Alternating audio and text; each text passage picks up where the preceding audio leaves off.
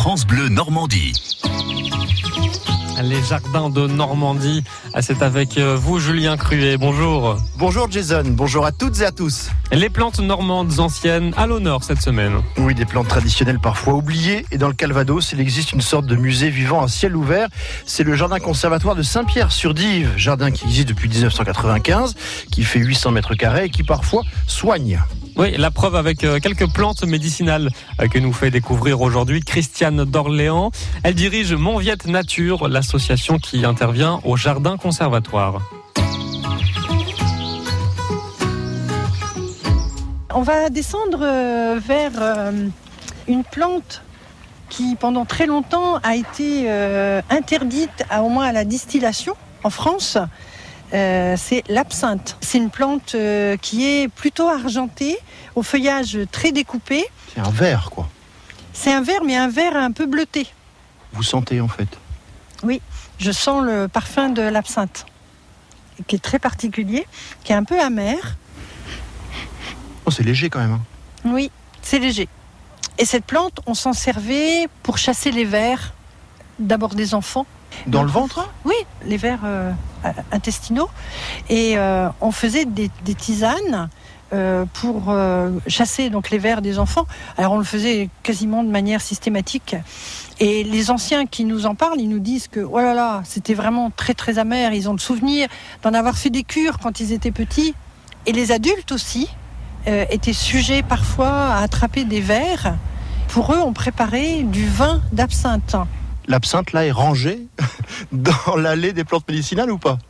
Oui, alors on les appelle les plantes remèdes. Les anciens, quand ils en parlent, ils disent. Euh, ah, guimauve, tiens. Ils parlent de plantes remèdes. Et la guimauve, eh ben voilà, ça c'est un exemple particulier. La guimauve, en fait, c'est une plante que vous trouvez à l'état sauvage euh, en bord de mer, par exemple autour de Salnay, le Cabourg. Euh, vous en trouvez aussi tout le long du littoral du Cotentin. Donc c'est une plante qui aime les marais, mais les marais salés.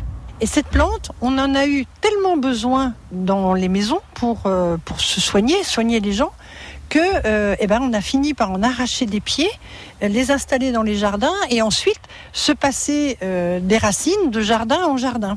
Et donc la guimauve, on va s'en servir pour calmer la toux. On utilise la racine que l'on donne à mâcher aux enfants dont les dents commencent tout juste de pousser. Voilà, c'est douloureux et ça, en fait, ça calme, ça calme la douleur de la poussée des dents. C'est pas une plante rare alors? Ah non, c'est pas une plante rare. Qu'est-ce qu'elle fait là alors?